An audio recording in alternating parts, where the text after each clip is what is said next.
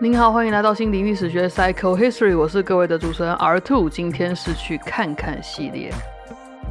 最近的周末呢，我看了一些作品，然后其中有两个作品呢，我看完的时候就有一个很明确的感觉，就是啊，这就是那种不需要评论家多说的作品了，真是太好了。有时候有一些作品呢，它的最大的意义跟最可贵的地方，其实就是它发生的那个当下、那个时空。然后很多时候，它在那个地点就完整了，或者是它能够做的也就是那样了。所以在事后呢，我就会觉得真的不太需要再强加什么理论或框架在那个作品上面。其实我们就好好的接受原本的他就好了。那如果要这样子的话呢，其实要针对他的应该是做出一种记录，而不是所谓的评论，就是。一种系统化的观点然后，去再度的阐释它那样子。有两个作品给我这样的感觉，一个是野台罗摩，另外一个是拥抱跟嶙峋，它是不同的两个团队推出的作品。拥抱跟嶙峋是红武的作品，那嶙峋去年就演过了，拥抱是新作，那今年就是把两个作品一起演。不过嶙峋应该是只有截取了段落这样子。嗯，他给我感受就是，这就是一个抒情。叙事的作品，也就是说，当他的情感表达出来了，而你也接受到了，在那个当下，这个作品就演完成立也结束了。那他带给你的东西，其实有百分之七十的部分都在你自己身上。所以我相信，去看完这个作品的每一个观众，他所获得的感受啊、体悟啊，都会非常的不同。虽然他们在一个语境里面，就是红中他制造出来的这个舞台。虽然我们都去过一样的地方，但是我们却会有不同的感觉，大概是这个这个说法啦。那这个作品也是一个所有的制作层面都在水准之上的作品，然后舞者们相当的不错，就是这团的舞者是很值得好好观察，然后好好追踪的舞者们。所以如果啊你还没有看过红舞制作的作品的话呢，诶，我会蛮推荐你去看看的，就是他们有。有比较年轻的一辈舞者可以让你追星一下，这样子。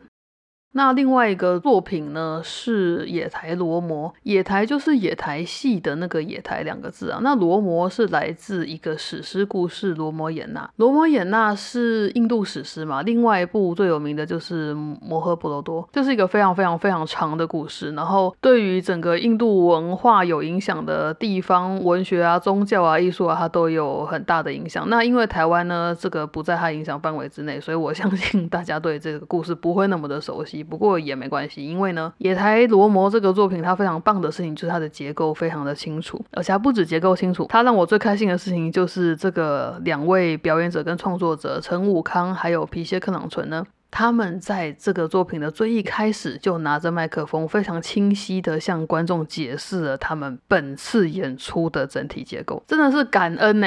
我最喜欢就是结构清楚，然后还可以事先告诉观众的这种作品了。为什么呢？因为今天一个演出，比如说。八十到一百二十分钟，它是一个很庞大的东西。然后你们准备了那么多年或好几个月，呈现在观众的眼前，其实观众是很难在那个当下用他所有的 perception 去完全理解跟体会你的作品的每一处每一个细节的。所以如果有一个 guide，就是当我已经知道结构是什么的话，我就不需要在捕捉所有当下的东西的时候，还要去分析跟记得你的主轴大纲是什么。也就是说，当这个地图、这个架构已经在我脑海里的时候呢，我不是照着走，我就是可以比较轻松的被艺术家引导，好吗？好，所以我。绝对的推荐把结构先 告诉大家的这种演出方法，而且说真的哈，有些人很怕被爆梗，或者是很不愿意爆梗。那基本上我的个人的偏见是这样的：如果你今天所安排的情节或结构发展是你预先说出来就无法使人惊艳的话，就代表你安排的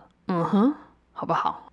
大家会感到惊艳，真的不是这东西安排的好，而是它只是受到惊吓而已。那意义大吗？意义可能不一定很大，这样子。好，不小心又讲了真心话。那我们回过头来呢，我们来讲这个野台罗摩的结构。它的结构是这样子的。一开始他们就解释说，我们现在在做开场白哟。那接下来呢，会有武康先 solo 三分钟，再交换成皮蝎。Solo 三分钟之后，我们会交换轮流 solo 五次，所以呢，我还可以计算出他演出的时间，非常的棒。也就是说，一个人十五分钟嘛，然后因为是交换的，所以他们会跳三十分钟。三十分钟之后呢，他们会开始再暖身一下，然后会演出一个故事。这个故事会演二十到二十五分钟，那取决于。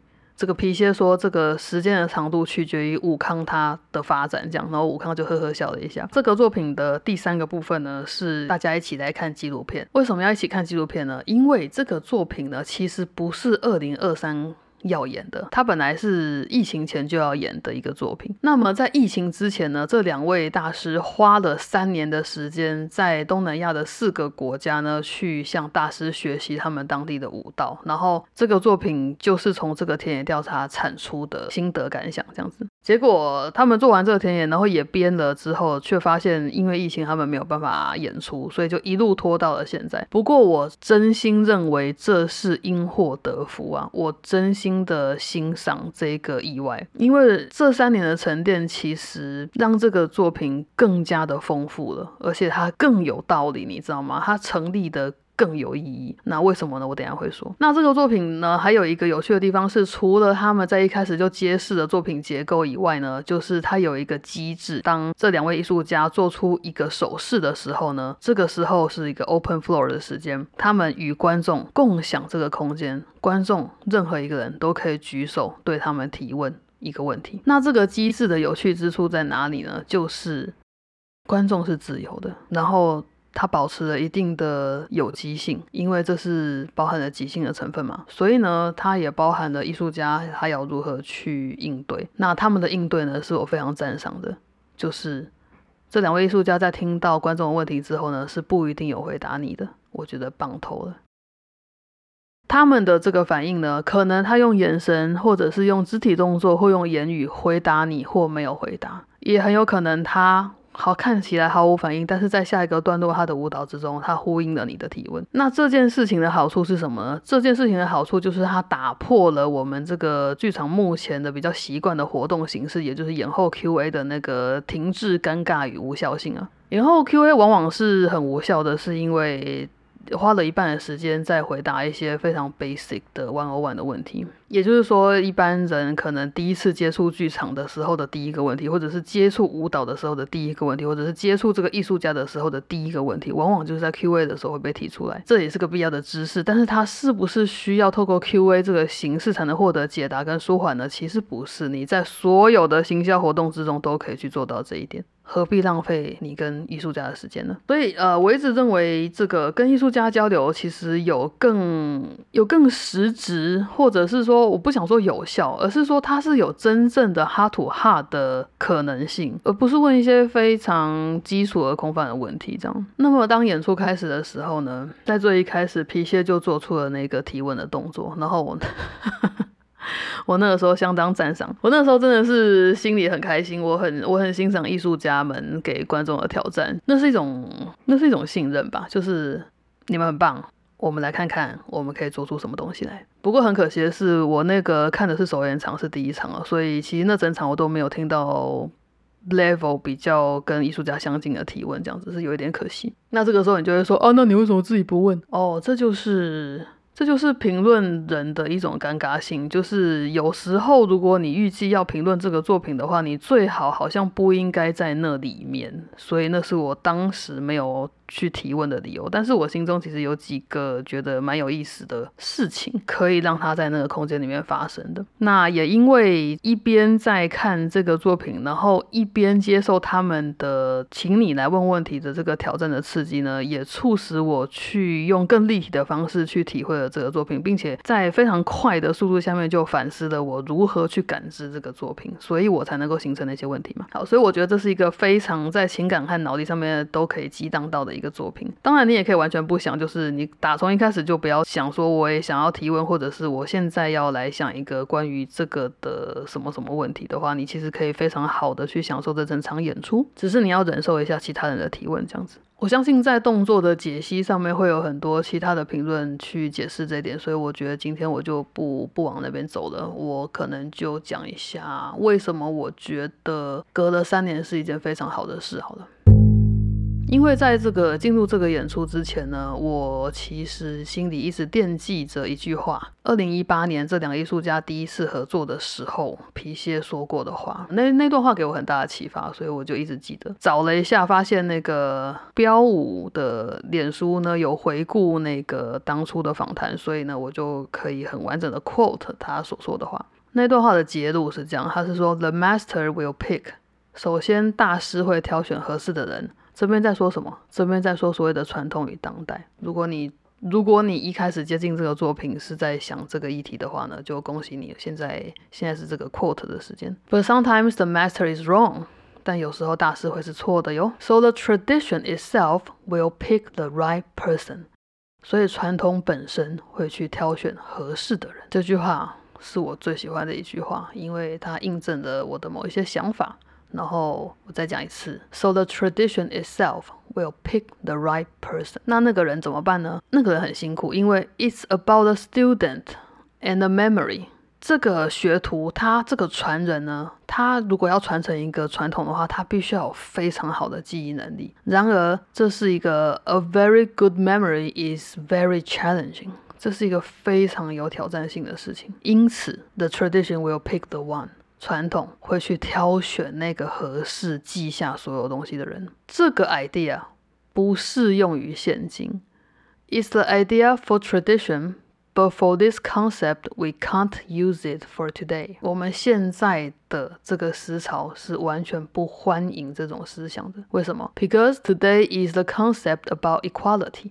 因为现今的观念是关于平等性，还有最重要的是什么？And individuals 还有个体性，因为我们的现在这个当下是讲求平等性，而且强调个体性的，所以其实对于传统要完全的被记起来，然后往下传承的这件事情呢，挑战是非常大的。因为 everyone can have his secret dance and secret song。每个人都可以有他自己秘密的舞蹈或秘密的音乐或秘密的什么，它的内涵、它的内容、它的作品就在每个人身上，所以它跟传统的传承是相违背的。好，所以也就是这句话呢，一直留在我心里。The tradition will pick the one。这句话对我来说的意义延伸是什么呢？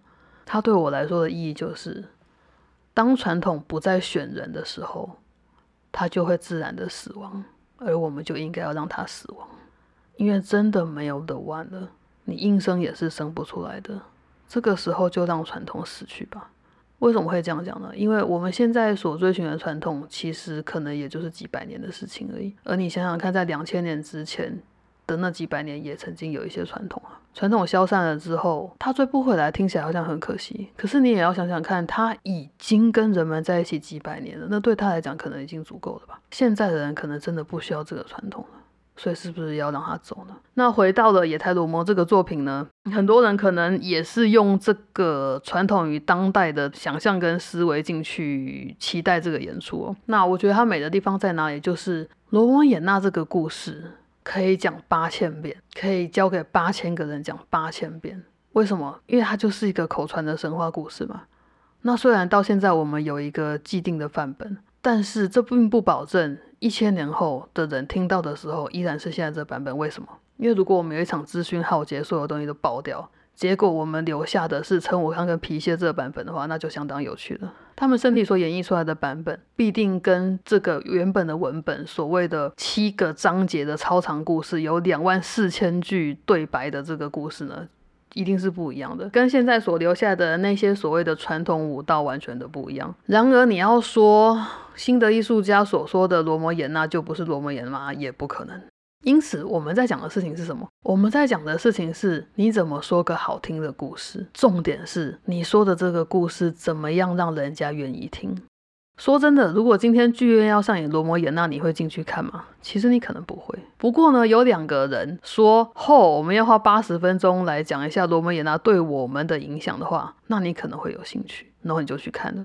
而他们身上所承袭的是什么呢？是那么多年前他们在泰国、柬埔寨、缅甸、印尼这四个地方跟大师学习留在身体里面的东西，就这样留在他们的身体，留在他们的肌肉，留在他们的记忆里面，然后就平息了，跟着他们的身体安静了好长一段时间之后，再在这个作品的准备的过程跟演出的这个当下活了过来。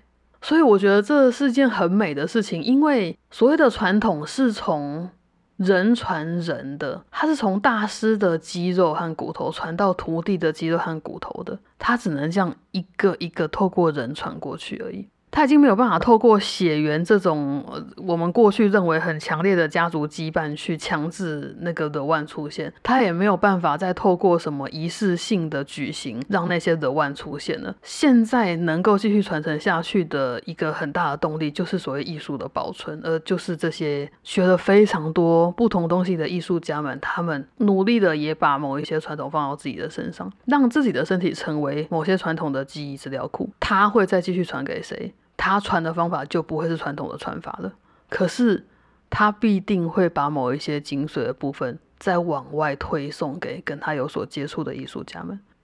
对我而言，这是一种传统的蜕变吧，它是一种重生，就是你那个传统的形形式是留不下来的，没有人要花三个小时去看你野台上面演的那个故事，我们拜拜的时候也不会再看了。但是 The One 可以出现。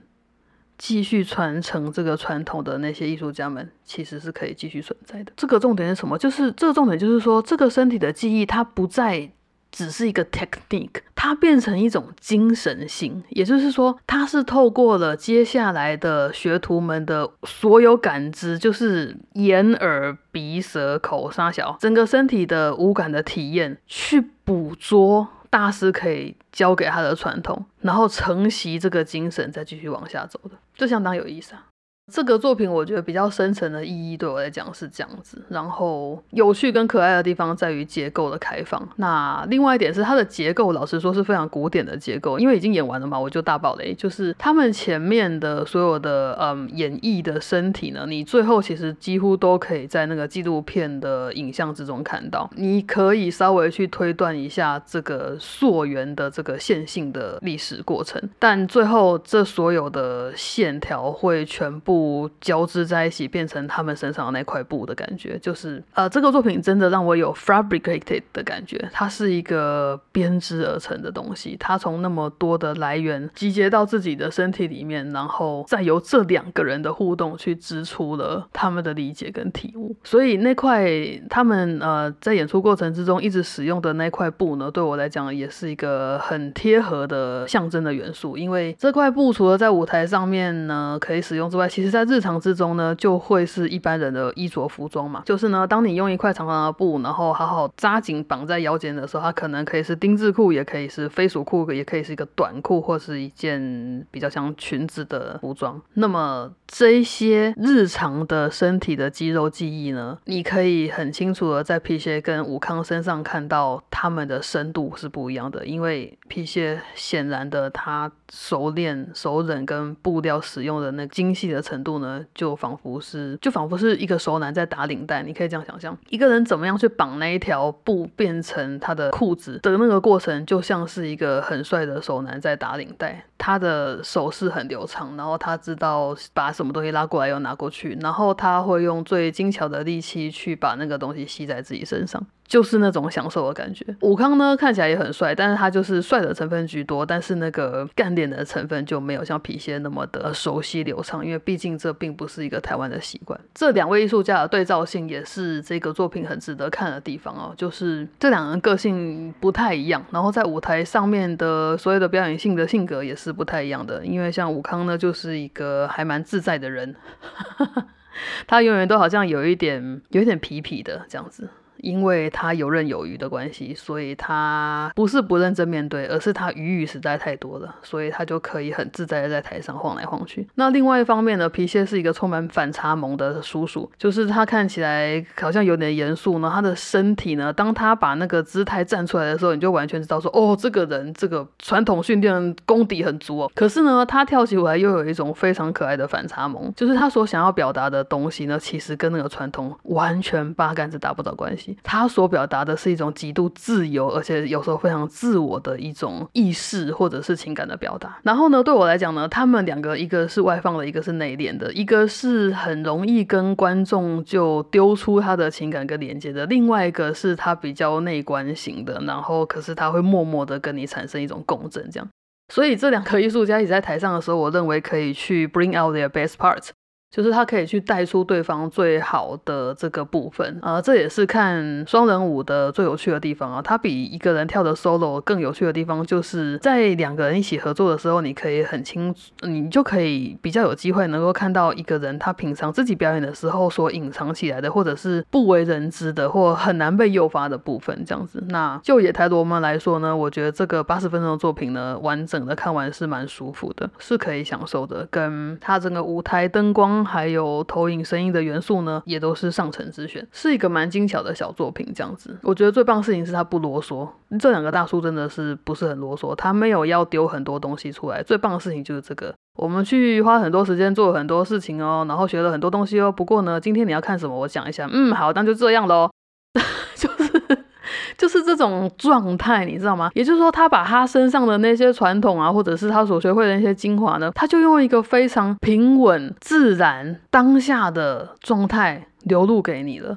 那对我来说，这不就是一个无痕无缝的传统与现代的完美的接轨吗？他们并没有分野的，而这些东西，包括他原本所有的技巧，无论你要怎么分类定义，他们就全部在这两个人身上，然后他们可以很自在的去抛接，然后再丢一些东西给观众，这样子。那说到底呢，呃。我看到那纪录片的时候，我很高兴。那个有三个荧幕啦，就是虽然这是一个很无聊的小细节，但是就是说我们在舞台上面有三块小小型的布幕，然后他们派的三台投影机投了三个影像，让我们去很快速的在很精简的时间里面去体会了他们呃三年内经历的很多的事情。那这个我感激涕零，因为我真的很怕很怕在剧场看类电影。什么叫类电影呢？就是当我今天看了一个剧场作品，它非常有景深的、饱满的、很立体的东西，结果在某个阶段、某个桥段呢，它突然请我看影像，然后只有一片影像。当我觉得无聊的时候，我眼睛还不知道放哪的那种无力感呢，在这个作品里面是没有的。所以我非常的感激这个影像制作还有设计。影像导演是李国豪，他是纪录片跟影像的导演，然后灯光设计是。曾瑞轩，舞台设计是廖英宇，声音设计是严胜文，服装设计是邓宇芳，影像技术跟执行是黄子燕还有黄伟轩。所以 maybe 这个三个荧幕的设计就在舞台设计跟影像执行之间啦。呃，感谢感谢这些呃设计师跟艺术家，就是能够把这两个负责跳舞的人呢想要传达的讯息呢，用一种更真的是一个更美好的形式表达出来。那最后呢，就稍微讲一下观众提问的这个趴好了。刚刚说到了这个作品的向观众的这个开放性呢，它是一种很温暖的挑战。然后艺术家与观众共享了我们那个八十分钟的空间跟时间，观众表现如何呢？嗯。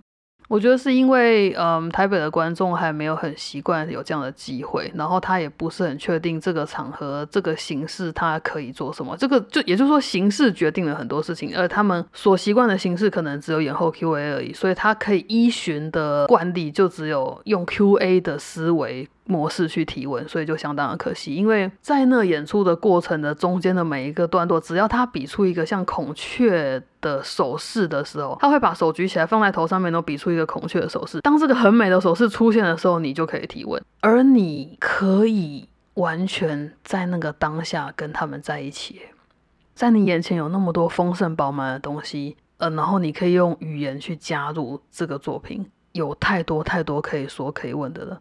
所以这会让我觉得问那些编创过程、排练过程的基础问题是非常可惜的事，因为并不是说不能在一个后设的结构里面去反观现在眼前这个作品啦，只是说当下的氛围那么的好，然后你你就一定要问他们说，哦你喜欢跟他的合作吗？哦你们合作的过程最常吵架的是什么？就是这些问题，其实再往下挖，可能有第二个、第三个问题，那才是真正值得问出来的问题。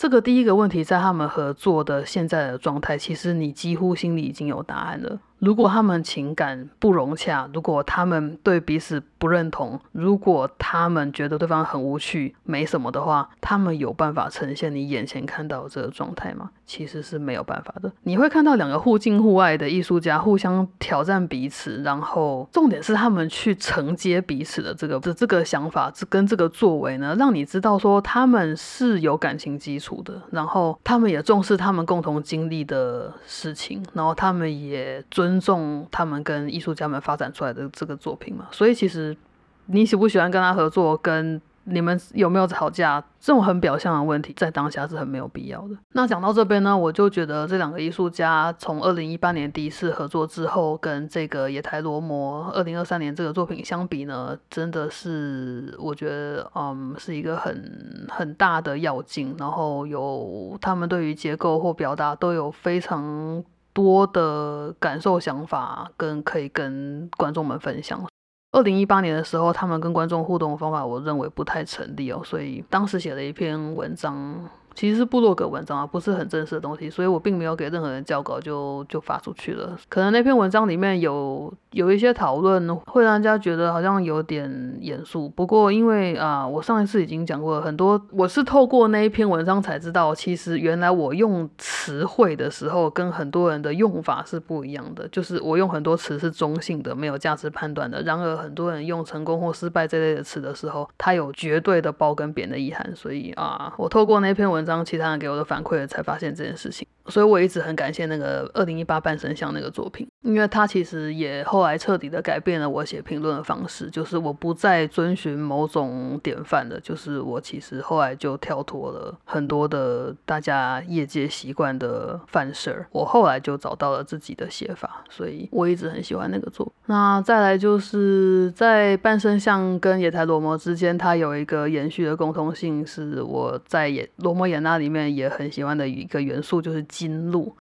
这个简短的故事呢，武康在哎，我不知道是不是每一场都演这一段哦。不过我看的首演场，他们演的是这一段，就是武康还有解释一下那个金鹿的故事。呃，王子跟王妃躲在森林里嘛，好，不能回到自己的国家。然后此时此刻呢，有一个魔王的妹妹呢，爱上王子，然后就很想追求人家。可是王子对自己的王妃呢，非常的坚贞，就拒绝了他。所以魔王妹很生气，就叫魔王哥去报复。那魔王哥想了一个妙计，就是派了一只金鹿去他们附近诱惑那个王。然后那个王妃看那只金鹿好漂亮，好喜欢，就跟老公说：“拜托你，我一定很想要那只鹿去帮我追回来。”结果那个老公就去追了，结果魔王的声东击西的效果就成功了，就在家里等待的这个王妃就被魔王抓走了。所以后来就导致了抓到金鹿之后，王子跟他的弟弟还要去想办法解救王妃这样子。然后从此之后的发展呢，也就是我对罗摩衍那这个史诗故事比较没有兴趣的部分，因为后来就是这个王妃在。在回归荣耀之前，要一直证明自己的贞洁，有个无聊哎。但是就是这个后来就是这个王子会返回他的国家取得荣耀嘛。然后但是王妃就经过了，也也必须经过一连串的磨难。然后起因就是这头金鹿这样子。好，所以这个金鹿呢，在你自己去想象它的那个形象，或许你可以用吉普力工作室的魔法公主好了，就像那头雄壮的鹿，然后那样的美，那么的虚无缥缈，或者是。那么的富丽堂皇，它就是大家梦想中的梦想这样子，所以我觉得这个隐喻非常的有意思。一个梦想中的梦想的金路呢，诱惑着你，然后你没有要去追那个梦想，你叫别人去帮你追。我觉得这是一个很有很有意思的设定。那就我而言呢，我在本次的作品也有看到金路的出现啦。艺术家们用了不同的形式去演绎了那个金路的段落，所以啊。